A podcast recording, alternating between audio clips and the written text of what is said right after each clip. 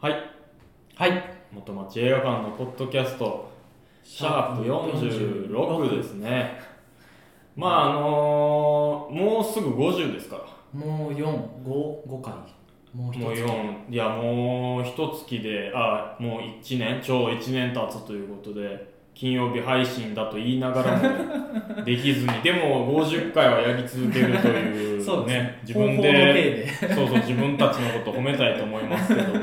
続きましたね続きましたでもまあ46、まあ、先に背番号じゃああのさっき打ち合わせでね言いたいって言ってましたけどあのさっきさっきの先ちょっと背番号の前に言うけど、あの阪神の佐藤さんがまたホームラン打ってたまた打ったんすかしかも「えそれで入るんですか?」っていうのでこちょっとやばいですよねう、うん、どういうことなんですか あのーちなみにそのちょっと数時間前に大谷さんもホームランあー大谷さんもホームラン打っ ちょっとてもいやーなんか日本の打者国は違えどうそうで打すってねる場所は違えどなんかこんなにも今年はすごいのに生で観戦できひんこのいやそうですよね悔しさがねありますよねホームランバッターがついにこう出てきた感じがこんなの初めて感がやばいそうそうそうですよねだって打つだろうなと思ったら打つみたいなねうん松井さんぐらいのペースじゃないですか今そうそうでも合体はでも佐藤さんが多分1年目とあか松で井さんは高卒そうそうそうでもめっちゃいいからでも今日またこの後見てもらいたいけどこうちょっと崩されてるけど浜風に乗って甲子園やから浜風に乗って大間みたいななんか柳田さんともちょっと違うちょっと感違じうの方感ですよねじなんかすごいでもやっぱあのベンチの中でこうずっとメモ取ってんねんって最初デビューした時はずっと三振ばっかりであそかうんですよねいまだにまあ三振率は多いですけど、多ね、いけどでもやっぱ当たったら飛ぶみたいな飛ばしゃええんやろという、うんでもやっぱり外角のやつを打ってホームランを打つということはやっぱ研究してるって外いう国引っ張ってきたんですかあ引っ張ってるまあちょっとこうパーンと先っぽでうん流してあオープン戦の時に打ってたやつですそねういやでもすごいやっぱ野球面白いなって思いますけすごいどなその46番背番号なんですか言いたい46番すいませんちょっと2週続けて野球ファンの人すいません野球ファンの人すいません、うあの中村俊輔さんの現現世番号ですよ中村俊輔はあれですかサッカーですサかッカーの中村セル俊ティ輔さんッですクにいた人そうですそうですセルティックのチャンピオンズリーグのフリーキック感動しましたよ感ね、動した人や ん中村ーっていうねあのはい実況もいいんですけど中村さん今 FC 横浜 FC にいるんですけどあ横浜 FC にいらっしゃるそうなんですすよ、まあ、あの海外から帰ってきて長らくマリノスに戻ってたかな、うんでその後、えージュビロ行ってて、うん今横浜 FC 行ってるんですけどよもう中村さんといえば10番と25番やったんですよもう代表でもずっと10番つけてたし、うんで急に横浜 FC で46つけたんですよおだからみんなやっぱり聞くんですちょっと中村さんなんで46なんですかってうんなんでってな46っっててサッカーでまあないんで、うんゾロ目ならまだ44とかまだあったりするんですけど46ってなって何ですかって聞いてもちょっとまあああいう人なんでねちょっとニヒルな感じの人なんうで、んあんまりちょっとあんまりまあまあまあまあみたいな 感じでで1個だけ言ったんが、まあ、46ってあんまいないじゃないですかっていうのでうんまあ後から入ってくる人に46は特別な番号になるようにうんかっこいいこと言うわってだから今46番ってもうね、何もないけれど何もないけど自分次が打てばあ自分が蹴っ自て分がまだ活躍すれ ばそうです46を来たい人が増えるだろうと特別な番号になるでってかっこいいこと言うわっ てほんまかっていやでこいつはもほんまにってなんか分からんけど中村俊輔さんってあんま口数多くないけどそうですね全部プレーで今までこう見せてきたみたいなそうですねあんまり会見とかでも大きいこと言わないけれどちゃんと決めるとこは決めるもうやることやるタイプのいやもうだから僕ら世代じゃないですかだから小野伸そう二でとすか、ねあの頃中村俊2006輔年とかの中心でうんや稲ってたんで本稲稲本本とさんとかか小野さん奈良崎とかもそう奈良崎とかかもキーパそうーですねガウスさんとかねいやもうそその中村俊輔は僕でもこう覚えてるっていうか結構テレビにも出てましたしもう足首がぐにゃぐにゃなんですよね人やべっち FC とかにもよくい出てやた そうですねはい、やべっちよくやってましたいやもうなんかいこのポッドキャスト聞いてる人は大体言うであの坂見さんとか宮本さんが喋ってるの映画より楽しそうにプロ野球とか話しててこの最初の5分で大体濃密な時間過ぎていくみたいな思われてんねやろなと思えそっんて。ないやでもやっぱ本題はね本題はまあ46番中間俊輔よりも はいあの映画館のねスタッフとしてねやってることが多いですからそうですねでプロ野球も見ますけど隙間で見てる、る感じですね、映画は見てますからね結構ねそうですねなんだかんだだって宮本さんもしょっちゅうねいやもうアマゾンプライムさんとも提携してるんでここ なんかスポンサーなんでしたっけいやでもちょっとねやっぱ映画館で働いてるからこそまあまあ映画のねこれからやる映画結構でも今週は僕個人的にはよく見たなと、そうですうね、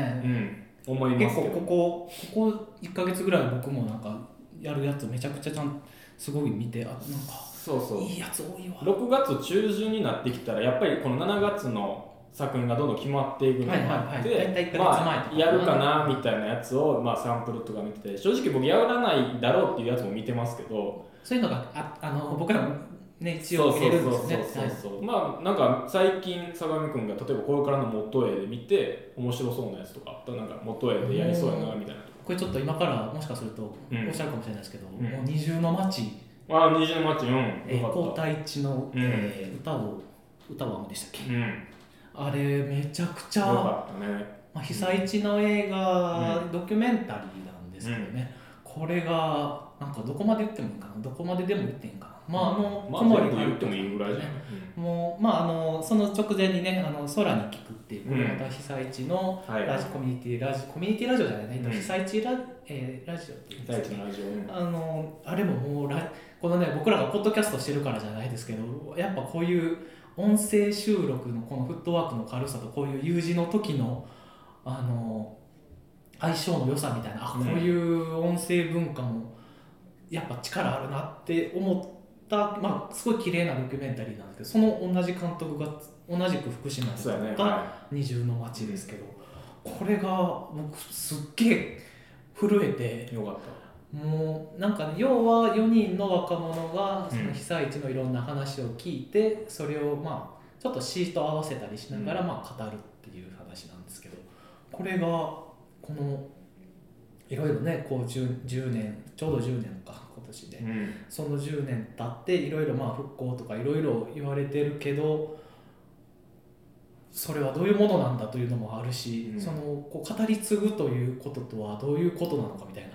あのちょっと言ってしまうとこう一生懸命こうその若者たちはいろいろ聞いてくるんですけどそれを一生懸命そうカメラの前で改めて自分なりに咀嚼して語ろうとするんですけどそれがもういくら語ろうとしても語れないなんか頭の中ではなんとなく自分も知識があるしなんとなくやっぱ被災地がどういう状況やったかとか今どういう状況やったかニュースで知る知って何個か知ってるところはあるけどそれを実際語ろうと思って自分の言葉で語ろうと思ったらそれが実は語れへんとかっていうのがすっごいリアルに画面上で出てきてこれが去年あのとかで上映してた「チムグリサ」っていう沖縄の映画とちょっとかぶるなって思ったんですけどこのそのその場に入り込んで感情移入して共感するっていうのがどういうことかっていう映画やと思いましたよ たっぷりちょっと言いましたがでも、坂見くんでもドキュメンタリー映画かなり好きやからさ。そうですねその中、今まで見てきた中でも、ちょっとやっぱねなんかどうやって撮ったんやろうっていうのがちょっとありますねあのどの程度最初からなんていうか着地点を予想して作ったのかこの語れへんっていうことがいかに語ってるかっていうのを想定して作ってたのかちょっと分かんないですけどそれはでも、坂見くんから見て、はい坂見くんの目が超えたから、そういう作品は面白いと思えるようになったのか。ああどうなんですかいやどっちなのやっぱ単純にすごいことするなと思ったう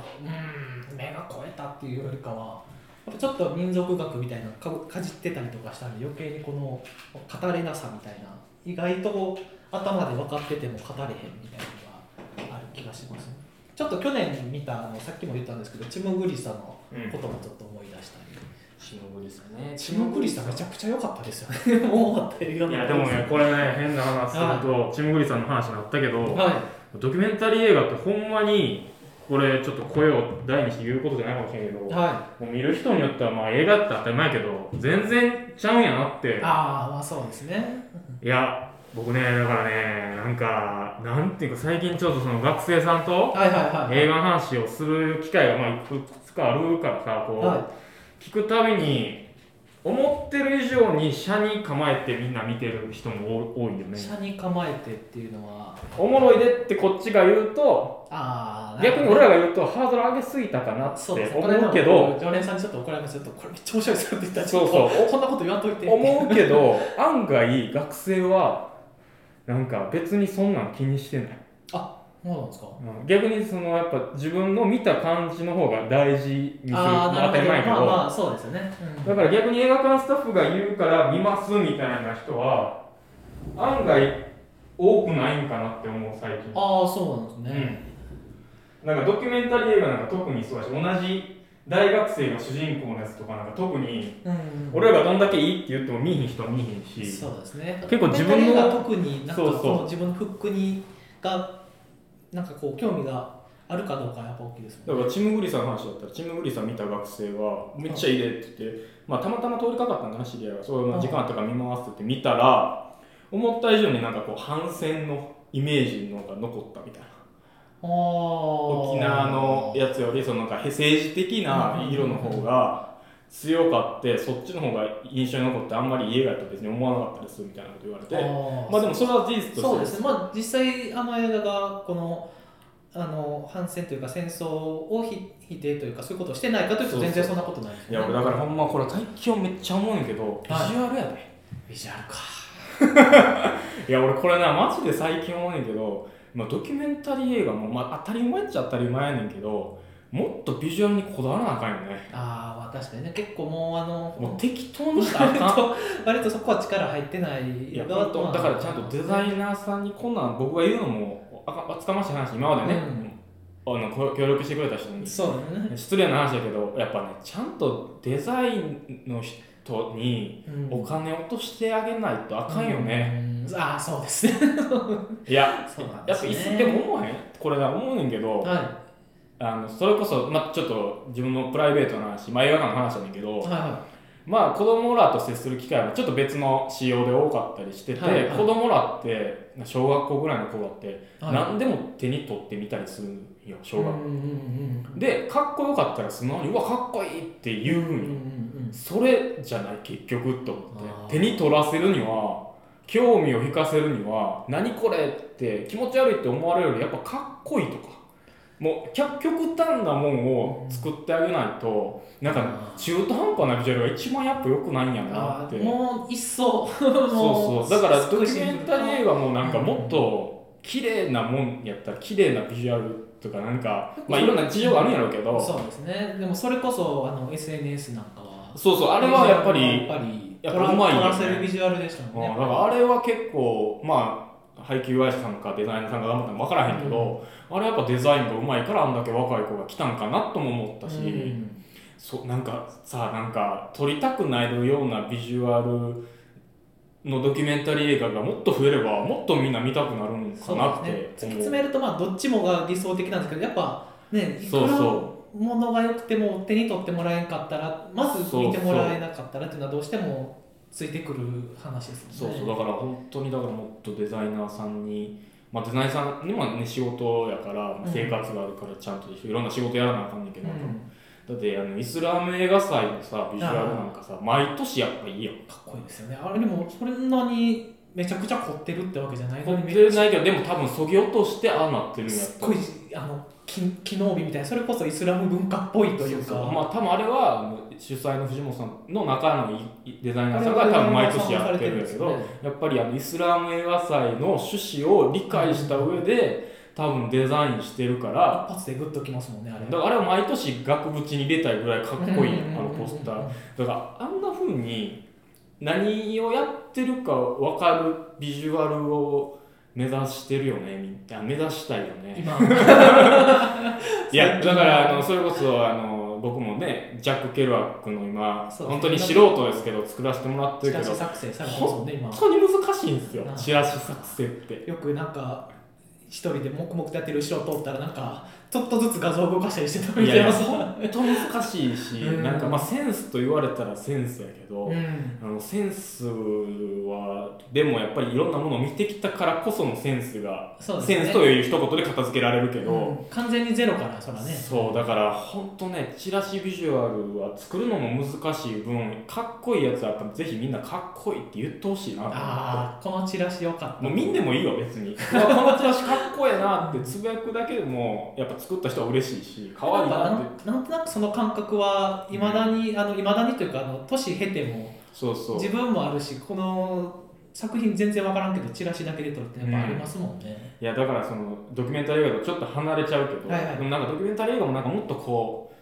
多分ね映画の内容によっては誠実さとか、うん清潔さとか、うん多分そういうのも大事にするビジュアルがもちろん多いんやけど、うんなんかもっとこうかっこいいとか可愛いとか、うんなんかもっと振り切ってもいいんちゃうかなって最近はあの自分が作り出してか作らると余計にだからなんかボツワンとか見たい正直 ああなるほどねあのなんかこんなビジュアルがいっぱいあってだからあの知ってるあのあの映画のパンフレ大島イリアさんやったかなあのパンフレっていうのを作ったりするはそれこそあの去年良かったドミニク、えー、とグザビエドラムのやつね一番いいってい言っあえっとあれね千歳ぐえっととでもなんかでもそういうヨーロッパとか欧米の映画を作ってるパンフレットの人とかまあ言っててやっぱ100本ぐらいとか作んねんてチラシビジュアルとかまあ、インタビュー記事このまま見たけどやっぱでも作る人は100本作って多分100本ざ全て違うかもしれないちょっと調調整してるかもしれないけどそのボツ案を見たいよなと思ってあのデザインじゃないですけどあのジブリ展の去年、一昨年3年前でしたっけあれ、うんの時のあの糸井重里さんのあのああキャッチコピーキとャかッチコピーがあの、ずらってはいもう 死ぬほどなんか途い中や完全にそうそうあそうのどどつぼにはまってたいりやなんかほんまほんまちょっと変な方向行ってたりあれめちゃくちゃ面白かったですそようね。そうだからそれをだから配給会社に見てて配給会社はヨーロッパの映画とかやったうらん海外の制作の人に見せてあ OK 出て改めて使えていろんな多分制約が多いとは思うけど、うんだからなんかもうビジュアルには本当もっとこうこだわりを作る側もそうやけど、まあ、見る側ももっとかっこいいやつはかっこいいって言ってあげたら、うんもっとなんか日本の作り手のやる気は上がるんやろうなそっうですてよね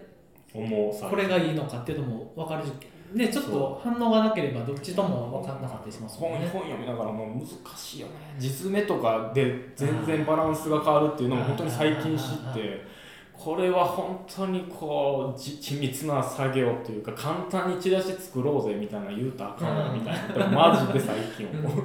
ていう話 最近のごめんもっとええっていうか個人的に思う話まあでもドキュメンタリー映画もねだからそういう意味では個人的には内容もそうやけどうん内容はやっぱ見てもらうにはやっぱそこがビジュアルが大事だよねっていうのをあの言う話いもうそれは結構ずっと定期的に宮本さんも言ってはるしいや僕も本当に言ってもらったりしますねノートとかでもあのうん読んでもらわな、い開や開かせなあかんでや本当にもうあかんやつはあかんってやっぱ言わなあかんしな多分なうんまあそう一生懸命作ってるんやと思うけどまあそういう意味ではビビたるなんていうかね違いかもしれんけどそれによって動員が変わるんやったら僕は絶対かっこいいの目指してほしい可愛いとうんかまあテーマがありますけどもうねまあそういうのが最近の僕の元への話んなるほどすいませんいいちょっとちょっと熱くなっちゃいました申し訳ないそうですねすいませんではあのちょっとねちょっと話変えましてまああの元町はヨガですからい映画の1本ぐらいね宣伝しようかなと40シャープ46ですけどももう46話目にしてちゃんとしようということを言い出 して何やったらさっき2作品紹介しました ねねやっちゃいましたけどあのたまたまね本当たまたま僕ら2人がえ映画を見て同じ映画を見てめっちゃ良かったっていう映画があったのでちょっとね紹介したいと、はい、えー思いますけどもね作品の名前が韓国映画で「王の願いハングルの始まり」という作品でこれ良かったですね、これ良かったっすよねうん、いやこれは僕正直めっちゃ入るやろってあの広まればねちゃんと広まればやけどめっちゃ入るなとまあ理由はいろいろあるんですけどまあね3つぐらい挙げるとしたらまああらすじは公式サイトを見てください詳細が書い てあるそうのでですねあのまあ簡単に言うとハングルってこういう風に作られたんですってその作った人たちはこういう人々がいたんですっていうまあ事実をもとにしたこの映画はフィクションにはなるんですまあ歴史映画ですねまあ、ハングル作った有名な有名な何度かなちょくちょく当館でもやりましたねねセジョン大王セジョン大王とかいろいろやりましたけとどかそのね周りの人まあ言ったらまあ日本でいうと大河ドラマみたいな、うんうんまあ、韓国の歴史もの映画あドラマやみたいなのを映画版みたいなと思ってもらっていいですけどやっぱりこの映画をやっぱ一段他の映画韓国映画よりもはい一つ上にこうステージ上に持ってってるのはやっぱり僕はねソン・ガンホさソン・んガンホね主演ソン・ガンホさんもう今やアカデミー俳優アカデミーまあまあもうハリウッドと肩を並べるぐらいのソン・ガンホさんがセジョン大王というかそのまあ主役ですよねそう実質的に主役主役はい、かっこいいかっこいいっていうかなんでこんなうまいって思う何が違うんでいしやょう分からん何が違うんやろなこれちょっとこれまたなんかなんか今日いろんな映画の話をですけどあうの、ん今話題の「ファーザファーザーうんー」ファーザーのアンソニー・ホプキンスもでも思ったんですけどうんやっぱねソン・ガンホさんもね劇中でなんか体がもう膨らんだりしぼんだりしてるなっていうう、んアンソニー・ホプキンスさんがあのファーザーの終盤でねあの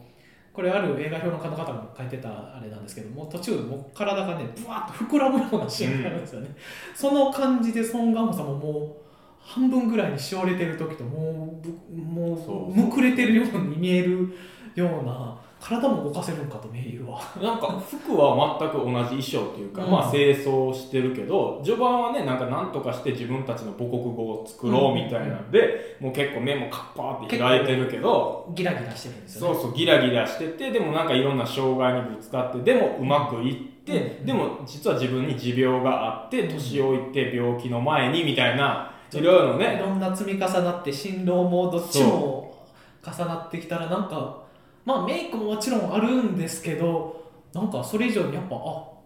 ね20歳ぐらい年取ったなみたいな、そうそうそうちょっそういやそんなんこの後倒れるんちゃうかなみたいそうなほんまにあ死ぬのかなこの人とか思わせるようなそう出てましたよねそうそうそれがやっぱ顔にも出るしで、まあ、なおかつ、まあ、ソン・ガンホと一緒に、まあ、同じ準主役じゃない、まあ、主役やね、まあダブル主役と言ダっブてルも主役でねこれがあの儒教でしたっけ儒教の儒教の仏教あ儒教かあ儒あ教のあパのクヘイ方ルはお坊ああお坊おさんです坊さん仏教側ですねあ仏教側の方でパク・ヘイルさんっていう方が、まあ、いらっしゃって、ね、なんど名前はちょっとピンとこない方もいらっしゃると思いますけども、パク・ヘイルさんっていえばどんな映画出てるかというと、去年当館でちょうど休館のうん、直前に頑張ってくれてたキョンジュヒョンとユニああいうのに会えてまのし主たね人公ねだから見たことある方もねうちでは多いんじゃないかなとそう思ですいねますけども、今回はまあ韓国映画には出てますけどもこの人のお坊さん役もねなんかすあの人がまたヒョンとユニともちょっと違う役柄ですけどなんか誠実そうやし真面目そうやけどなんかそれだけじゃないうんなんか裏に熱そうやしちょっと闇的なのもちょっと見えたりするようなただの無表あの真が真顔は結構グッとした顔が多いんですけどもうそれがただの無表情じゃないんですよねそうそなんうそうか奥にいろんなものが見えるだからまあでなおかつこの映画の良さはまああの、ね、さっきも打ち合わせでも言ってましたけどもじゃ韓国の歴史ものドラマってよくね地上波でも放送されてるけど、でも相模君はやっぱりこれの違いはなんかあるみたいな映画とは違うみたいなこと言ってましたけど映画とは違う映画とは違うあのあ映画とは違うというかやっぱ韓国の歴史もんにはこういうのがあるみたいなあああのやっぱ結構ねここ10年20年ぐらいか、うん割と宮廷劇がドラマですごい「チャングムの誓い」とかがすごいはいヨンエさんのやつが流行ったりしてなんかちらほら見てたんですけど宮廷劇のこのただで済まさない感 あの物を筋道を1年間しかも週2回上映するんで、うんものすごく話を繰りまくってもうこねまくるんですけど、うん宮廷ドラマってなんかその雰囲気がちょっと映画の中にもあってこのこまあ普通にこの要素はこっちで行ったらいいのにもう逆張りというか、うんもうわざとわざとじゃないなもうまだまだちょっと苦しめたりなかなか幸せに一本道に行かせへんところとかがすごいその宮廷劇の面白さとその大河ドラマ的な歴史うのんその史実ものの面白さもどっちもあるものやなと思いながら。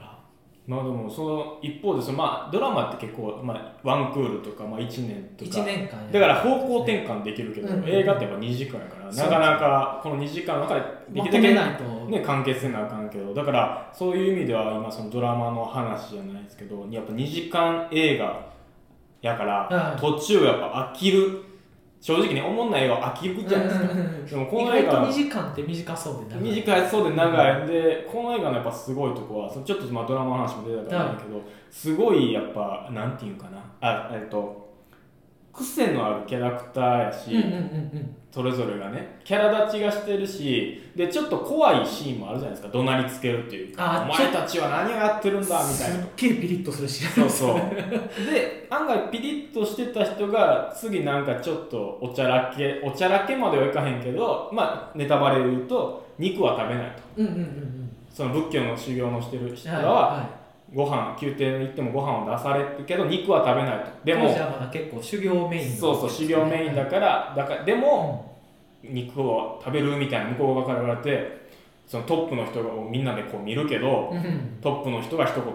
肉も食べないと頭が働かないよみたいなことを言って、そうそうみんなでこう肉取り合うみたいなあの辺のねその宗もう宗教の描き方の話しだしたらちょっともう15分ぐらい欲しいですけどもそうそうそうそうそれはもうノートで書いてもらって ノートで書いたんでもノートで書いてもらってうちょっとまた言ってくださいだからそのなんか塩梅なんか押して引いてみたいな、うんうんそれがなんでこんなポンポンポンポン思いつくんやろみたいなうまいね、うんこれ教科書なのかなとか思うんですけどなん かねうんだからそういう意味ではなんかあのー強弱もできてるし、ね緩急強弱でもそれででもそれがなんで許されるかっていうと、はいふざけてないよねみたいあなあーと、そうやっぱりです孫ね悟飯さんがドーンってやおったるりやもねだねんでなんか安心するやん孫悟飯さん見たらこうばどんだけちょっとあなんか演技力がやばそうな若い2人が喋ってると思って あおもんない恋愛映画になるかなと思ってパッて切り替わった孫悟飯さんがすごい怖い顔でこれで行こうみたいなどうするんだみたいなをやるとはあすいませんってなりますよね。 僕あれこの間ねこれマドンソクさん大丈夫かうなんこれこの間マドンソクさんうん、今今韓国のこれまたソン・ガンホさんと並ぶぐらいの、はい、人気でアすクシね。ョンスーパースターですよ、うんもう肉体でも全てを語はれいる、あの人もちょっとそういう感じになってきてるなとマドンソク映画みたいなうん、感じになるとやっぱね結構割と若手の監督とか若手のあんまり映画日本とかでは馴染みない若手の人とかと一緒に出たり、もうそうあのマドンソクさん以外はもう超若手みたいなとことかでも出るんですけどやっぱあの辺が屋台骨感うんあの人がいて筋を通してなんかねこれこれもそれこそノートに書いたんですけど、うんあの浪曲師のやり方ですよあのあー浪曲師ってな三る味線と、あの浪曲うなる人が2人1組でやるんですけど大体超ベテランにはあの駆け出しの三味線には超ベテランをつけるんですよで超ベ、えー超駆け出しの浪曲師には超ベテランの三味線をつけるんですよねほどねこの2人をそれぞれ引き上げてあげてという感じだからソン・ガモさんもその作品の筋を通してこうみんなを引き立てつつ、うん、はいはでいも自分も色を出してでこれに支えられて作品もいろんなことをできてという感じがマドンソクさんの映画もそうやし今回の「王の願い」もうんそんな感じあるなと思いつつなんか韓国映画いい感じで回ってんなってなんかまあねだからそういう意味ではやっぱ韓国映画紹介するといつもそうなるよ ねやっぱなんか環境もいいんかとそうそうだからあの変な話韓国映画よく分からへんっていう方でも今回の映画はまあ久しぶりに、久しぶりって言ったら失礼やけ ど久しぶりに、はいあのシネフィルでもこうあやっぱ面白いうんなっうんうてん思えるようなあのテクニックがいっぱいあるし、うんその音楽とかであのごまかしてないっていうのは絶対この映画僕あると思ってて、うんうんうんあのもちろん韓国映画好きっていう失礼ですけど韓国映画ファンも楽しめるちょそうですねあのっとプチ恋愛も入ったりしてるし、うんなんかほんまに全部入ってんなってそうそうそうそう、 うん全部盛りだから冒頭の話もろうけど、はいあこれ入るなって思ったそうそうですよねもうあのどねふ学生さんのその復古の話でしたけども、うん復古だらけなんですよねそうそうそうそうそうもう俳優もいいし出てるテーマもいいし宗教の話もあるしそうそうそうほんでこのあのビジュアルの話僕ちょっとはいはにしましたけどもうこんなのビジュアル通りの映画なんでいもう技術かっこいいです よねそうそうこれはもうビジュアル通りであの文字を作るためこれはだからテーマに合ってるわうまいチラシやなとあの多分ティザーとかな海外向けのあの原版のやつ見たらちょっとあの宮廷物語っぽい、えーえー感じのやつがあっってあこっちやったらどうやったかなみたいなのをちょっと想像したけどこれはやっぱりこう日本の方々に向けた日まあ本ビジ版ュはアル結構黒基調のそうそうそう割と重いソン・ガンホンガンみたいガンなとしっかり重たい感じでもやっぱ一言言うならやっぱソン・ガンホンに出る映画間違いないっていうそうですよ結局行き着くとこはそこになってしまうから、やっぱでも死ぬまでに会いたいなこの人に会って改めて思いますね生で、何聞くんですかソン・ガンホさんにえ好きですって好きですって言って 僕がよくなるやつじゃないですかもういやもう好きですってゆっくり近づいて好きですっていや言っもてう帰あるのやつ絶対スーツ着てはるから人前でスーツ着てこうやって映るだけ 映るこれだけでいいもういやもうそれがちょっとちょっとした今夢やねソ夢ン・のガ一つンホさんにはやっぱ間違いないでも久しぶりにねうちもその、えーソン・ガンホさんも含めた韓国映画ですからそうですねソン・ガンはホいも地味に久しぶりにお久しぶりな映画ですからぜひ楽しみにしていただければと思いますこの「王の願い」ですねハングルの始まりは7月10日土曜日から公開です2週間上映ですのでぜひお楽しみいただければと考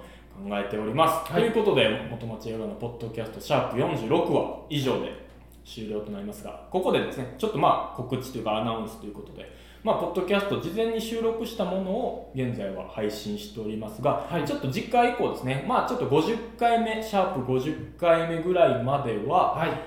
まあ、可能な限り、ちょっとインスタグラムとかのインスタグラムと連携しまして、はい生配信ということで、インスタライブをしながら、その音声を、まあ、ポッドキャストのようにも収録しておいて、まあ、インスタグラムでその時聞いていれば、ラインスタライブを聞いていれば、コメントそこで言ってもらって、それをラジオ、ポッドキャストでも紹介するみたいな、ちょっとメディアミックスじゃないですけど、ちょっとそれをやってみて、反応が良ければね、次回以降も、えー50回目以降もね、ちょっとやっていけたらなと思っておりますので、ぜひ皆さんのね、また告知、えっ、と、配信時間はまた、追って連絡させていただきたいと思いますので、ご興味ある方はぜひインスタライブ、元町映画館のインスタグラムも合わせてチェックしていただきたいです。よろしくお願いしますはい、ということで、元町映画館のポッドキャスト、シャープ46は以上で終了です。ご清聴どうもありがとうございました。ありがとうございました